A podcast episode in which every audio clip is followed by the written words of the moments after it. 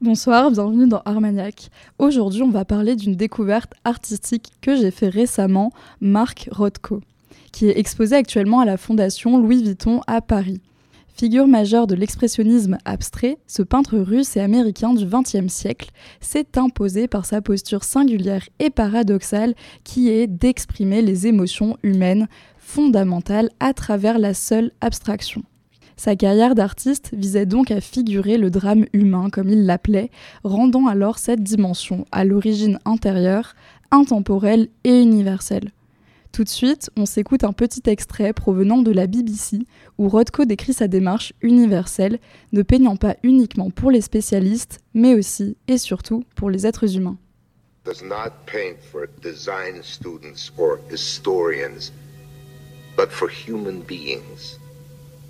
Hmm?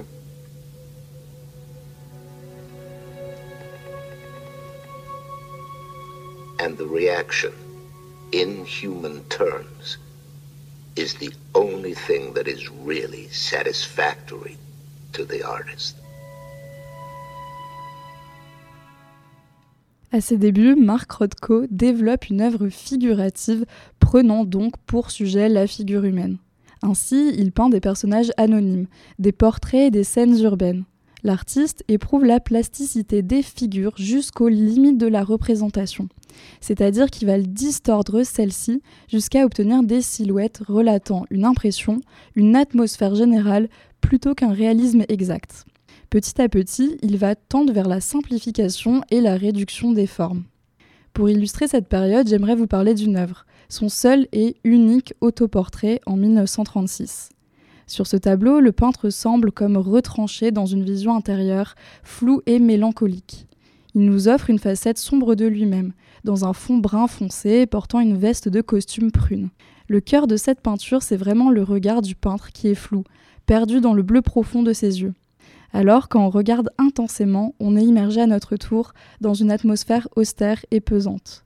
Et l'expo, elle s'ouvre sur ce tableau qui est presque macabre, et ça nous annonce la couleur, encore un artiste torturé. Seulement, si on s'arrête juste à cet aspect, on passe à côté de l'entièreté de son travail, les jeux de lumière. Parce que les scènes de train et de métro, ça va 5 minutes, c'est assez classique, et ça va pas vraiment transcender. Certes, ses premières œuvres, elles sont plaisantes à regarder, mais on sent qu'il n'a pas encore trouvé ce qui le fait vibrer. Son style est en cours de façonnage.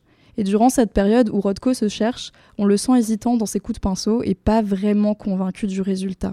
Et comme c'est pas vraiment ce que j'ai préféré, aujourd'hui j'aimerais mettre l'accent sur un autre aspect de son travail, la substance qui lui est propre et qui est propre à sa peinture, l'infini.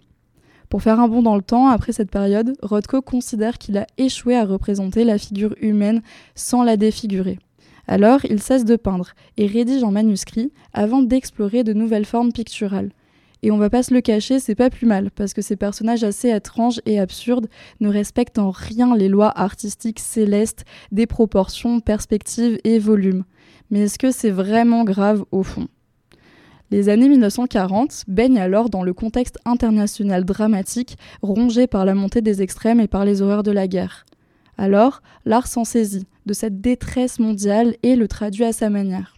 Rothko s'inspire des écrits de Nietzsche, de sortes de monstres hybrides et d'une influence surréaliste pour créer des peintures dites multiformes, où les champs colorés, d'abord envahis d'éléments organiques, tendent vers une composition plus structurée. L'artiste se dirige alors vers la simplicité, une simplicité percutante où on peut presque entendre les couleurs résonner en nous. C'est ainsi qu'à partir de 1949, sa composition signature apparaît. Des blocs colorés rectangles superposés dans une palette lumineuse et translucide. Dans un instant, on écoute les paroles de son fils, Christopher Rothko, et Suzanne Page, la commissaire de l'exposition. Et il n'utilise pas de couleurs claires, mais des couleurs saturées, parce qu'il peut provoquer en nous des émotions. Il a conçu ce langage abstrait dans l'idée de s'adresser à tout le monde, avant même qu'on pense, avant même qu'on parle. Et ça correspond à notre champ de vision naturelle. Il fabriquait lui-même toutes ces couleurs. Regardez ce tableau et sa bande rouge là-haut. En 1954, il aurait utilisé au moins six couleurs différentes. Mais là, il n'y a sans doute plus que deux rouges. Et puis, on s'assied et, et on reste. On reste, on reste, on reste, on reste, on reste, on reste. Il y a beaucoup de gens qui pleurent devant ces tableaux. Ce peintre ne laisse pas indifférent, et on l'entend bien quand il s'agit de parler de lui. Le fameux tableau à la bande rouge dont Christopher Rothko parle, c'est à mon sens le plus marquant de l'exposition. Déjà par sa grandeur imposante de plusieurs mètres de haut, mais surtout par ses couleurs vibrantes. Ces teintes aux contours flous se fondent l'une dans l'autre. Comme une braise enfouie sous la cendre, Rothko associe un rouge ardent, presque fluo, avec un bleu marine intense, tout ça sur un fond plutôt brun. Et alors, à partir de cet instant, et ce jusqu'à la fin de sa vie, il peint des tableaux automatiquement identifiables deux ou trois formes rectangulaires et colorées qui se superposent, jouant ainsi d'une infinité de tons et de valeurs qui créent ainsi, chez certains et certaines, une vibration intérieure.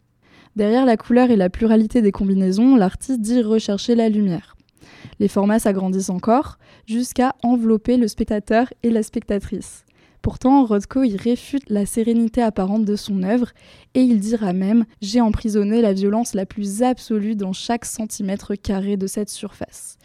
On revient encore et toujours sur l'artiste sombre, mystérieux et torturé. Certaines associations de couleurs sont vraiment profondes et hypnotisantes. En s'attardant devant, on a vraiment l'impression qu'elle entre en nous, ou alors que d'une certaine manière, elle reflète notre intériorité lorsque nous plongeons dans le tableau. Dès la fin des années 1950, les couleurs sont assourdies et en sont intensifiées. Sa palette s'assombrit, symbole d'une gravité autour de lui, mais aussi dans son esprit, qui le dirige vers un caractère plus méditatif. Petit à petit, ce funambule artistique jongle avec la limite de la monochromie. Ces tableaux génèrent leur propre lumière et contrastent sans jamais tomber dans une monotonie ennuyeuse. Enfin, c'est notamment la dernière période qui m'a aussi marquée. Cette ultime série nommée Des Noirs et des Gris et comme son nom l'indique, englobe des tableaux peints uniquement en noir et en gris. Alors chez Kandinsky, le maître de la couleur, ces teintes symbolisent respectivement quelque chose d'éteint, le silence après la mort, un néant absolu pour le noir, et l'immobilité rongée par le désespoir pour le gris. Mais revenons à Rothko. Certaines théories disent que cette association assez lugubre de teintes reflèterait un mal-être intérieur et je les rejoins plutôt pas mal sur ce point. Alors certes, il ne faut pas réduire ce choix artistique à une instabilité mentale, mais c'est quand même assez frappant dans l'expo comment on passe progressivement de couleurs vives, où le orange carotte et le jaune citron sont rois, à des nuances plus ternes, brunes, rouge foncé, violet profond, pour finalement s'éteindre et se diriger vers le gris et vers le noir. Cette déchéance mentale est reflétée par une gamme et une palette beaucoup plus austères.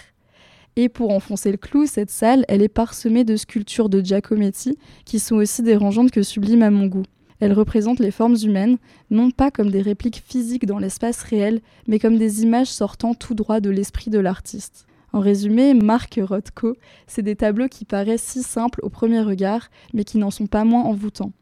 Et si jamais vous passez à Paris avant le 2 avril de 2024, je vous invite à aller faire un tour à la Fondation Louis Vuitton, posez-vous sur les bancs des galeries, observez les jeux de lumière et plongez sans retenue dans les œuvres de Rothko.